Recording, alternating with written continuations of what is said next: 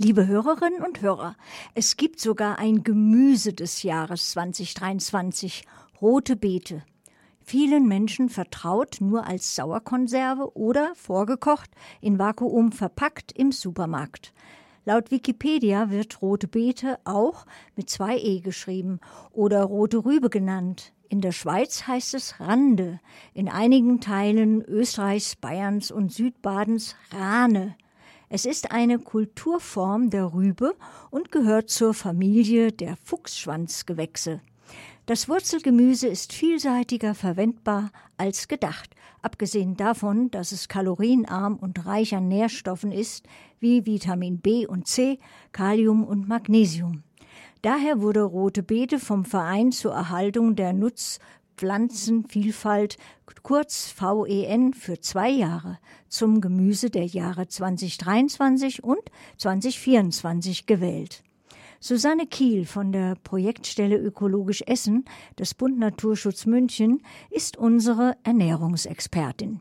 Sie ist ebenfalls Mitglied im Vorstand Entschuldigung, des Münchner Ernährungsrat e.V. Ihren Master of Food Education hat sie an der University of Delaware erworben. Daher hält sie Vorträge an der Volkshochschule in München oder gibt Kochkurse in Englisch. Ob Fachberatung für ökologisch wertvolles Essen, Projekte fürs Gärtnern oder Kochen auch für Kinder, heute geht's um rote Beete und Susanne Kiel wird nicht nur viele Fragen beantworten, sondern sicherlich auch wertvolle Tipps parat haben. Das Interview wird von Kollegin Janine Luis geführt. Schön, dass du es geschafft hast, äh, mit mir über die rote Beete zu sprechen heute. Ja, mm, Gemüse des Jahres. Was gibt es denn darüber zu sagen? Sehr viel. Ich hoffe, wir haben genügend Zeit. Also allen voran ist die rote Beete ja eine wunderschöne Pflanze. Ich weiß nicht, ob du sie schon mal irgendwo in einem Garten gesehen hast. Ich bin in einem Gemeinschaftsgarten und äh, wir hatten äh, im letzten Jahr vier verschiedene rote Beeten angepflanzt. Und jede Pflanze für sich ist einfach wunderschön. Und eine ist so hoch gewachsen, ich glaube, dass die an die 80 Zentimeter hoch gewachsen ist. Mhm. Und einfach optisch wunderschön.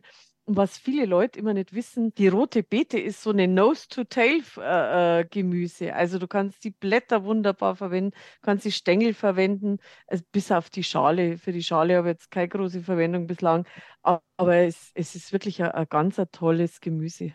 Mhm. Schön. Gibt es ja auch in verschiedenen Farben. Wenn ich an rote Beete denke, denke ich immer an die rote rote Beete. Ähm, aber es gibt ja auch verschiedene rote Beeten. Ja, genau. Es, es gibt eben äh, diese gelbe und dann gibt es diese Chioggia-Beeten. die kommen vorwiegend aus Italien, daher auch der Name.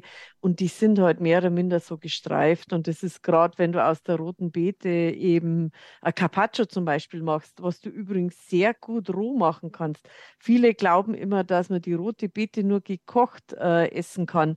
Aber wenn die super super frisch ist, dann schmeckt die roh sensationell. Ich nehme dann einfach nur meinen Gurkenhobel oder einen Gemüsehobel und hobel die gleich aufs Teller, so fächerartig drauf. Und das dann mit ein bisschen Schafskäse oder einfach nur mit ein bisschen Balsamico und Salz das ist fantastisch und macht halt auch optisch was her. Mhm. Die einzige Krux bei der Sache ist halt, wenn man mit der roten, roten Beete arbeitet, äh, dass sie die Finger und äh, die Schneidebretter und dergleichen massiv einfärbt. Ich habe mittlerweile zu Hause ein rote Beete Schneideset aus einem Porzellanbrett und einem schönen alten Messer. Und, und du musst halt echt, also ich arbeite immer auf der Abtropffläche von meinem Spülbecken, weil die rote Beete färbt, Beete färbt dir halt alles gnadenlos. Also die rote Beete ist ja auch mit ihren Nährstoffen ganz hoch im Rennen. Ähm, was ist denn so besonders an ihr? Ach, viel, total viel. Also erstens einmal ganz wichtig, wir sind ja jetzt im Frühjahr, Frühjahrsdiät, sie hat nicht viele Kalorien, dafür hat sie aber wirklich viele Mineralstoffe, zum Beispiel Calcium, Phosphor, Kalium, Magnesium, Eisen ist ja für uns Frauen auch total wichtig. Dann mhm. eben auch Vitamine aus der B-Gruppe, Vitamin C und Folsäure auch ein ganz wichtiger Mineralstoff für Frauen. Also super gesund, super schön. Ja, sehr schön. Dann hätte ich dir eben gern auch erzählt, äh, botanisch ist eben die rote Beete Fuchsschwanzgewächs. Klingt total spannend, finde ich. Und dazu gehört zum Beispiel auch das Spinat oder die rote Rübe, der Mangold. Was für mich überraschend war jetzt bei der Recherche, dass auch die Quinoa äh, ein Fuchsschwanzgewächs ist. Einf einfach immer wieder find, interessant, wie, wie vielfältig unsere Gemüsewelt ist. Und zum Thema vielfältig fällt, fällt mir jetzt gerade so ein, ähm, der Name Rote Beete. Ich komme ja aus Niederbayern, hört man vielleicht. Okay. Und bei mir zu Hause, zu Hause sind es Ranern. Also wir, wir sagen mal Raner, Ranern. Oder meine beste Freundin ist aus Südtirol, die sagt Ronen, Ronensalat. Okay. Ist sehr vielfältig, so wie die kulinarische Anwendung. Da hätte er da auch gerne noch was dazu erzählt, mhm. weil eben vorhin haben wir schon drüber gesprochen, man kann sie wunderbar roh als Salat äh, essen, man kann sie natürlich auch gedämpft als Beilage. Oder kennst vielleicht auch die rote Beete-Knödel. Was ich da immer mache, ich tue ein bisschen rote Beete-Saft mit ins Kochwasser Dann bleibt nämlich die Farbe von den Knödeln ein bisschen röter.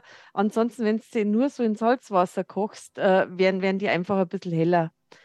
Ja, und dann als Salat mit, mit ein bisschen Kümmel, Ofengemüse oder was natürlich mittlerweile auch sehr schick ist, rote Beete in Salzkruste.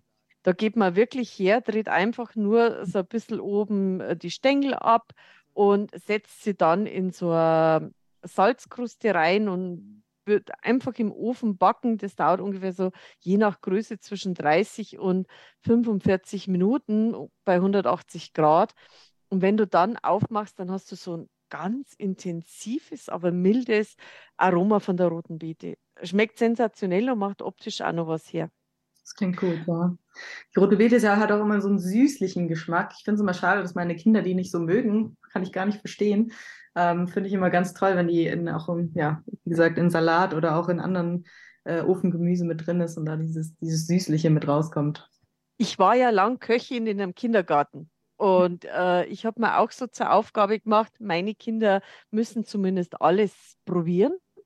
Und bei der roten Beete hatte ich bei den Kindern äh, zwei Erfolgserlebnisse. Das eine waren rote Beete Schokokuchen. Da ging es ganz wunderbar. Mhm. Und das zweite, das war unser Barbie-Püree. Barbie, weil es eine rosa Farbe hatte, da habe ich einfach äh, Kartoffelpüree mit äh, gekochter roter Beete gemischt. Und dann kriegt ja. es echt eine ganz kräftige Farbe. Da, und, und da haben es dann auch die Kinder gegessen. Ah, das ist gut.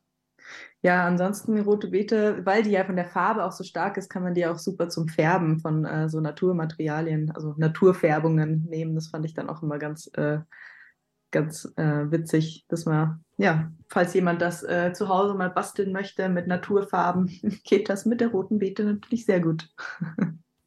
ja, oder auch für Kinder zu malen. Also wir, wir haben das dann auch für die Kinder hergenommen, äh, gerade bei den ganz Kleinen im Krippenalter. Musst halt aufpassen wieder, dass die Kleidung nicht einfärbst. Aber einfach so mit dem Pinsel zu malen, das geht total super. Und was ganz witzig ist, wenn die trocknet, dann verändert die also ein bisschen die Farbe. Kannst auch noch ein bisschen mit einem Spritzer Essig beeinflussen. Ähnlich wie Blaukraut zum Beispiel. Du kannst auch mit dem Saft vom Blaukraut, kannst du auch ganz super malen. Und eben auch wieder durch die Veränderung des pH-Wertes kriegst du dann eine, eine verschiedene Farbpalette. Mhm. Dann wissen wir, die rote Beete ist ja einer der letzten, sagen wir mal, Gemüse, die jetzt noch im Winter wachsen. Ja, magst du uns darüber etwas erzählen, wie wir die am besten auch lagern können, damit sie uns natürlich auch äh, am längsten erhalten bleibt? Gerne.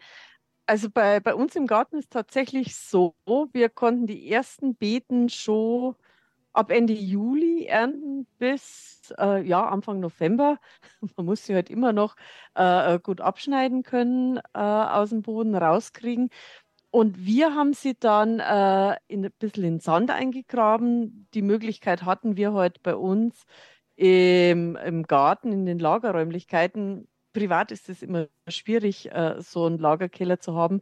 Da kann man sich auch behelfen, einfach ein feuchtes Tuch rumschlagen und unten ähm, im Kühlschrank drin lagern. Ich würde es aber persönlich nicht länger als zwei, drei Wochen zu Hause lagern, weil dann, dann wird sie einfach immer so ein bisschen weicher. Und da sind wir auch schon bei der Thematik, wenn man rote Beete kauft, die sollte wirklich, die sollte sich richtig prall und frisch anfühlen. Und eben da sind wir wieder bei der Thematik vom Blatt bis äh, zur Wurzel. Schneidet äh, nicht, nicht alles weg, also bis auf die Schale. Man kann wirklich auch, wenn man Ofengemüse zum Beispiel macht, man kann die Blätter, die Stängel, man kann die total super für Ofengemüse hernehmen. Schmeckt super, hat auch eine andere Konsistenz, wird so ein bisschen knackig. Von daher, ja, das wäre so mein Tipp zum Lagern und zum Verwenden. Ja, sehr gut. Also den äh, Barbie-Püree, den werde ich auf jeden Fall ausprobieren hier bei uns zu Hause. Und Schokokuchen ist zwar echt auch gut. Schicke ich dir gerne mal das Rezept. Ja, sehr gerne. gut. Ja, dann vielen Dank. Gerne.